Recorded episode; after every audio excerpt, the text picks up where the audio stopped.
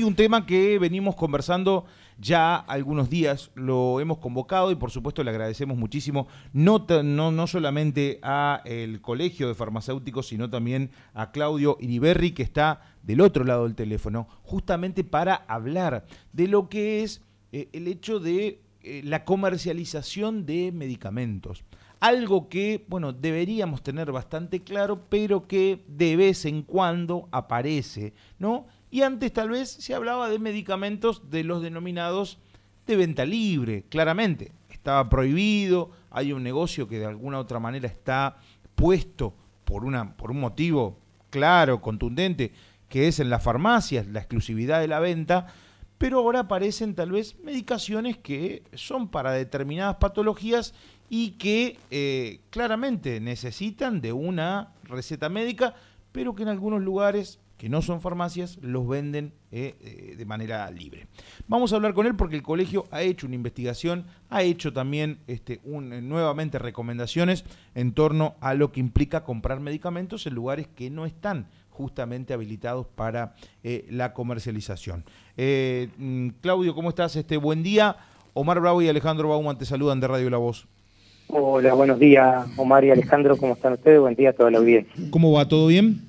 Bien, gracias a Dios, bien, todo bien. Bueno, eh, lo decíamos, ¿no? El hecho de que ustedes hace mucho tiempo vienen, vienen hablando de este tema, vienen eh, también motivando a, la población, al consumidor, de que ante situaciones como estas, de la venta de, medicamentos en locales que no están habilitados, los denuncie, los dé a conocer. Bueno, ustedes han detectado en el último tiempo y tal vez lo de color, por, no solamente por la pastilla, sino por la cuestión, es que se han encontrado locales, eh, eh, comercios, kioscos, que comercializan, entre otras cosas, Sidenafil, Viagra, ¿no?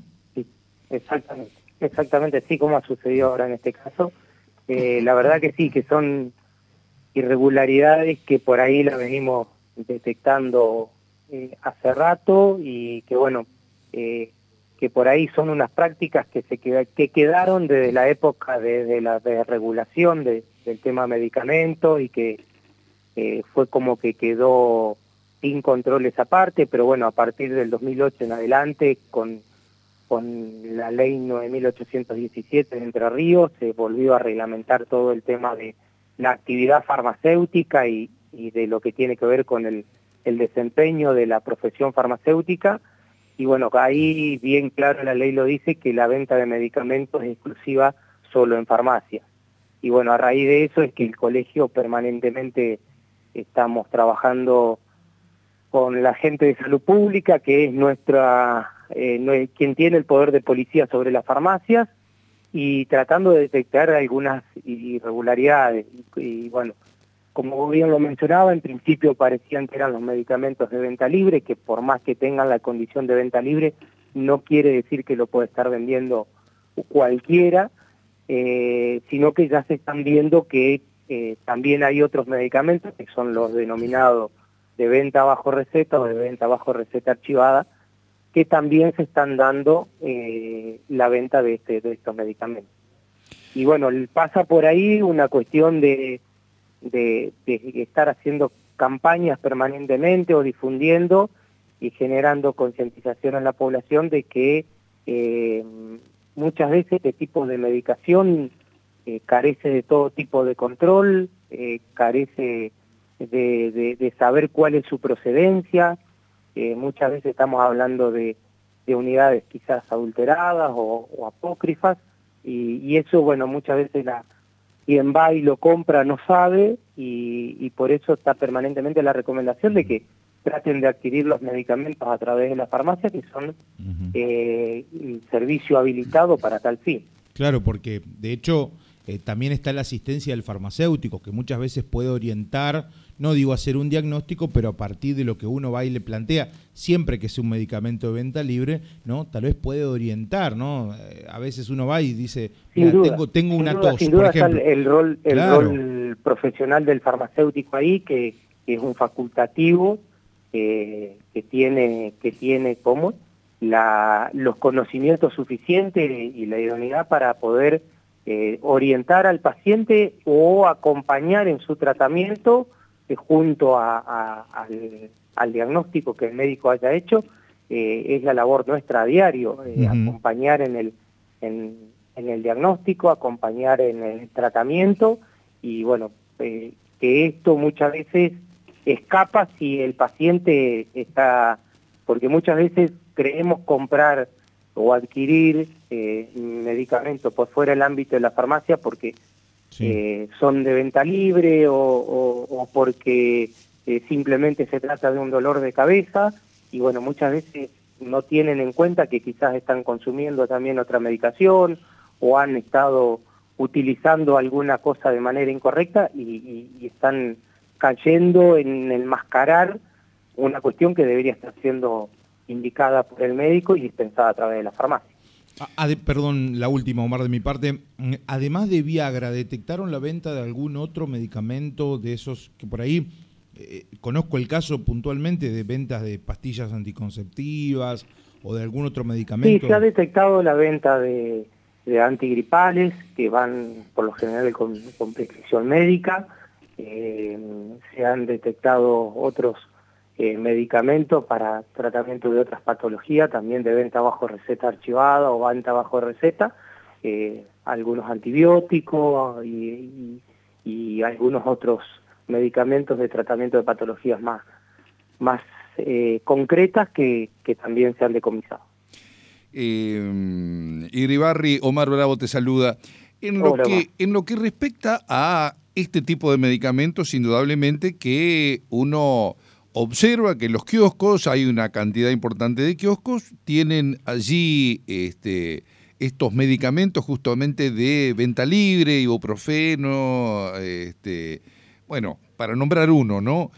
Ahora, eso, son corrientes las sales efervescentes, claro, el ibuprofeno, la aspirina, exactamente, corriente. Exactamente. Pero claro, uno también observa que eh, hay digamos, una queja hacia este tipo de comercios que tienen este tipo de productos, pero de repente se soslaya que aparecen suplementos que son tomados muchas veces por este, deportistas eh, que practican diversos deportes, pero que tienen justamente casas inclusive que sin ningún tipo de dirección técnica, digamos, con profesionales, hoy por hoy están vendiendo estos suplementos en este en, muchos kilos, digamos, ¿no? Porque un suplemento por ahí usted lo puede encontrar de 2 kilos, 3 kilos, de 5 kilos, ¿no? Eh, digo, como para graficarlo así. Exactamente, sí.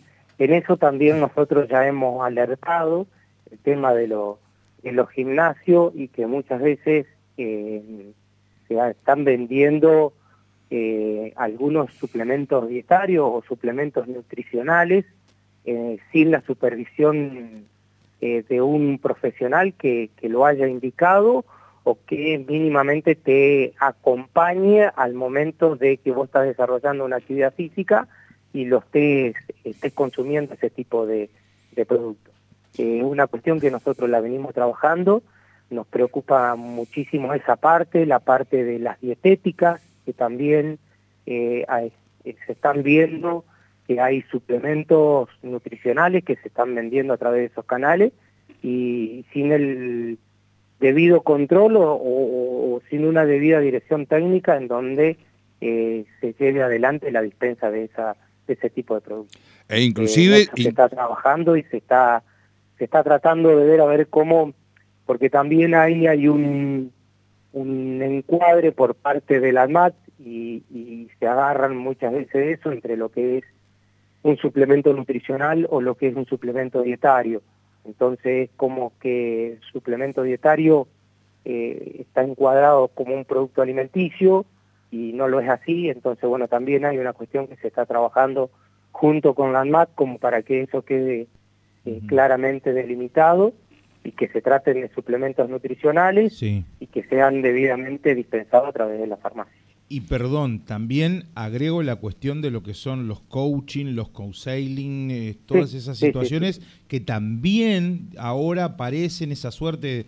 a ver, no, sé si es la determinación, yo quiero que vos me ayudes un poco, eh, eh, medicina alternativa, medicamentos, que también este, uno, uno los puede encuadrar dentro de esa cuestión y que también, bueno, los adquiere, te dicen, anda, comprarlo a tal lugar a tal dietética o a tal este, local, eh, bueno, donde uno... Sí, tiene, tiene que ver todo un poco también, eh, sí, tiene que ver todo un poco con nuestra nuestra responsabilidad social, me parece un poco también, Omar, en donde nosotros eh, parece que cuando la ciencia o, no le encuentra resolución a nuestro problema de salud, o porque quizás queremos hacer las cosas de manera más rápida, eh, queremos vernos con un cuerpo espectacular en 15, 20 días, eh, o, cosas por el estilo, o, tratar las arruguitas que, que se me expresaron en, poco tiempo, volverlas a, años atrás,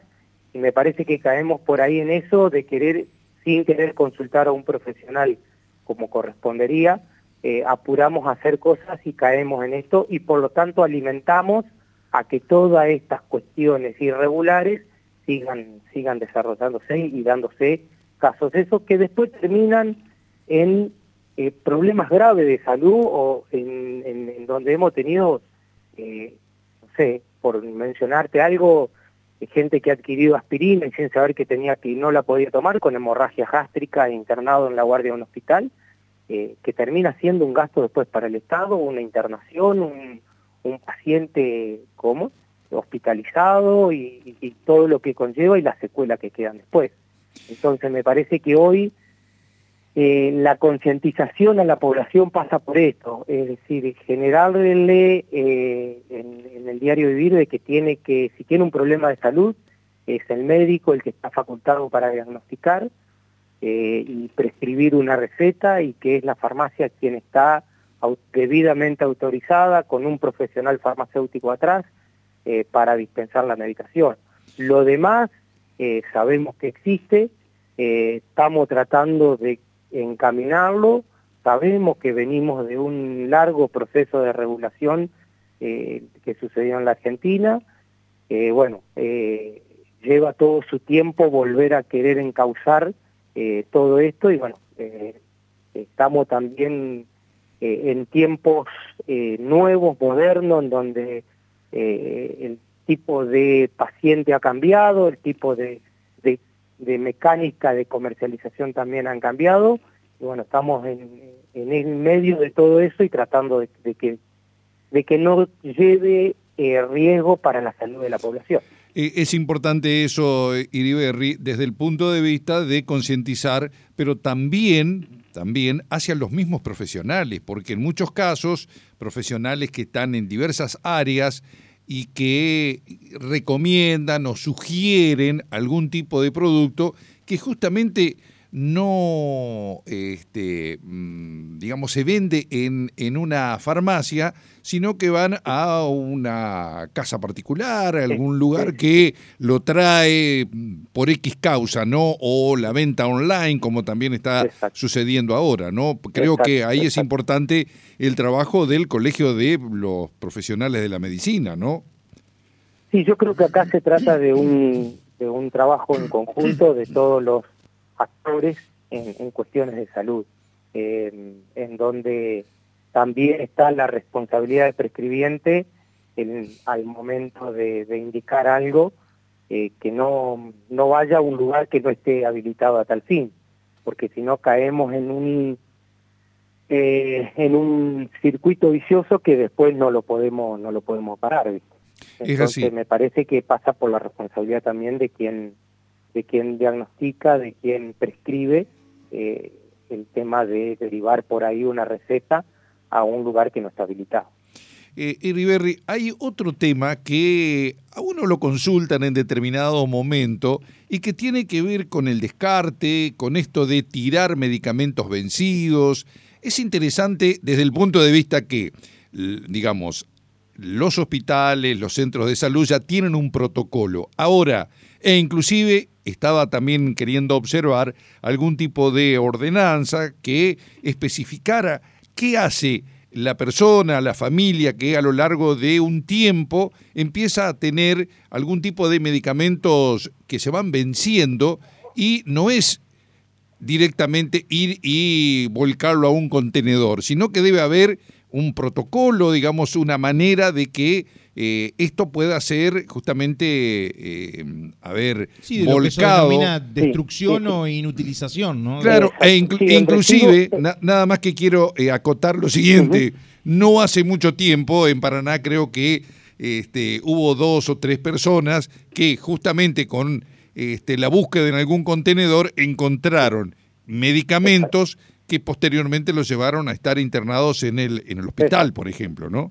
Sí, sí, con los basurales han llegado a encontrar también claro. Eh, medicación y la Mira, el, tema del residuo domiciliario, eh, en lo que respecta a los medicamentos, eh, venimos con algunas actividades que se vienen desarrollando, por ejemplo, en, Victoria, en la localidad de Ramírez, donde con los distintos municipios se ha firmado convenio y la recolección se hace a través de la farmacia. Eh, cada tres meses, cada seis meses, se arman campañas en donde se instalan eh, como contenedores al frente de la farmacia o en un lugar específico determinado por eh, la autoridad local y junto con los círculos de farmacéuticos y se está trabajando y se está tratando de que eso de alguna manera se provincialice porque hoy por hoy no, no tenemos tampoco eh, una cuestión eh, legal que nos permita a nosotros o nos autorice a nosotros eh, de alguna manera volver a recopilar todo eso que está vencido, porque nosotros no hay que dispensamos la medicación ya es responsabilidad del paciente. Pero es cierto también que muchos de esos residuos muchas veces no van al contenedor, o al tarro de la basura, eh, sino que también muchas veces se descartan a través de eh, la pileta de, baño, se descartan en, los inodoros o en alguna corredera, y eso genera residuos cloacales que y metabolitos que no se degradan nunca y después van generando algunos cambios en los ecosistemas, que eso ya está determinado y se han hecho estudios y se han observado y se está observando cada vez más algunas cuestiones. De hecho, ya hay una preocupación a nivel eh, de, las organizaciones internacionales respecto de esto. Pero oh. bueno, se está, se está tratando de llevar adelante, se está aportando los granitos de arena, como quien dice, para que esto de alguna manera eh, se pueda tener algo, algún respaldo a nivel provincial, para que se pueda recopilar o recolectar todo el residuo domiciliario eh, y después, bueno, ver, porque tenemos la otra, otra parte, que vos también tenés que armar todo, de que decir yo eh, junto todo, recopilo, eh, vuelvo a, reciclar, eso no se puede reciclar, hay que destruirlo, y lleva todo un proceso también, y, bueno, conseguir que la, los convenios con las empresas que lleven a la destrucción y toda esa cuestión. Claro. hoy por hoy entonces, Aquí en la ciudad de Paraná, capital de la provincia de Entre Ríos, no hay, digamos, una normativa, algo en el cual eh, se pueda llevar adelante lo que es, eh, digamos, esto que justamente eh, el, descarte de medicamentos ya vencidos, ¿no? Así que, digamos, esto también es un mensaje hacia eh, los legisladores de la ciudad como de la misma provincia para encontrar justamente algún tipo de normativa que especifique directamente, porque uno eh, ha tenido justamente eh, esto de mm, tener medicamentos que se vencen, pero siempre viene la pregunta del vecino, de los vecinos, de algún familiar que dice, ¿qué hacemos? ¿Dónde lo llevamos? ¿Lo tiramos en un contenedor? Eh, los blister lo vamos sacando uno por uno, lo rompemos. Eh, bien lo decías, ¿no? Uno dice lo tiro al inodoro, por ejemplo, ¿no? Pero resulta que todo eso después, este, digamos, hace que este, nos encontremos con la problemática que tiene que ver justamente con la contaminación, ¿no? Exacto, exacto, exacto. Sí, la verdad que hoy, hoy eh, es una preocupación el hecho de es ver cómo de alguna manera le damos un destino final a todos esos residuos de manera de manera responsable. Y, eh, debe ser una, no sé, yo me animo a decir toneladas de este, medicamentos que eh, digamos, uno empieza a observar cada familia va teniendo este tipo de productos eh, médicos y que en determinado momento no sabe qué hacer, ¿no? Y bueno, y hace este, la vista gorda, si se quiere, y bueno, y lo va tirando en distintos lugares. Así que por eso es importante el hecho de que este, se legisle o por lo menos si hay algún tipo de ordenanza o ley, bueno, que se vaya modificando, que se vaya conociendo mucho más, ¿no? En función de es un hecho cotidiano, ¿no? De todos los días. Sí, sí, sí, la verdad que, que en eso comparto eh, la preocupación de ustedes y que ya es la preocupación de, de cómo, de varios eh, más, la, la población más de una vez no lo hace saber a través de las farmacias, llegan con su bolsita y que, bueno, que hay sientes responsables que, que saben de que eso tirado en la basura corre, lleva o conlleva riesgo y bueno, te caen a la farmacia con la bolsita para que nosotros seamos los responsables eh, de meterlo en la bolsa de residuo nuestra, de patológico, y entregárselo a la empresa que retira los residuos patológicos de la farmacia. Pero bueno, no son todo el mundo, no no todos obran de la misma manera, por lo tanto necesitamos de, del compromiso por ahí de quienes eh, toman decisiones diariamente para poder esto encauzarlo de manera correcta. Aprovechando, Claudio, la última este, que, te tenemos del otro lado, una pregunta que por ahí se hace, se hace es bastante frecuente, ¿no? en aquellos que tienen medicación crónica y demás. ¿Hay faltantes de medicamentos? ¿Hay problemas en el abastecimiento de los medicamentos en las farmacias? Eh, lo ha habido, pero de manera momentánea, eh, dado que hay, eh, pero no, no, no ha generado grandes inconvenientes en tratamientos crónicos, básicamente. Bien. sí se han observado faltantes, cuando digo momentánea nos referimos a, a unos días o a una semana, eh, de algunos medicamentos destinados a, tratamiento de patologías estacionales. Eh, eso sí se ha podido observar, pero bueno, eh, con el correr de los días se ha ido se ha ido normalizando, si bien todavía hay algunos algunas líneas o algunos renglones, como decimos en la farmacia, de faltantes, pero no no es algo que no pueda sustituirse o que se pueda a barajar otra alternativa de tratamiento eh, para, para sacar el paciente adelante. Eh, no hay, por el momento, no hay grandes complicaciones respecto a la faltante. Eh, si bien hay algunos importados en el alto costo, básicamente, que han generado algunas demoras en ingresar, pero en líneas generales, hoy por hoy el abastecimiento está, está dentro de lo, de lo normal. Perfecto. Y sí, si observamos eh, respecto y comparado a años anteriores, eh, son más los renglones que hemos sufrido faltando.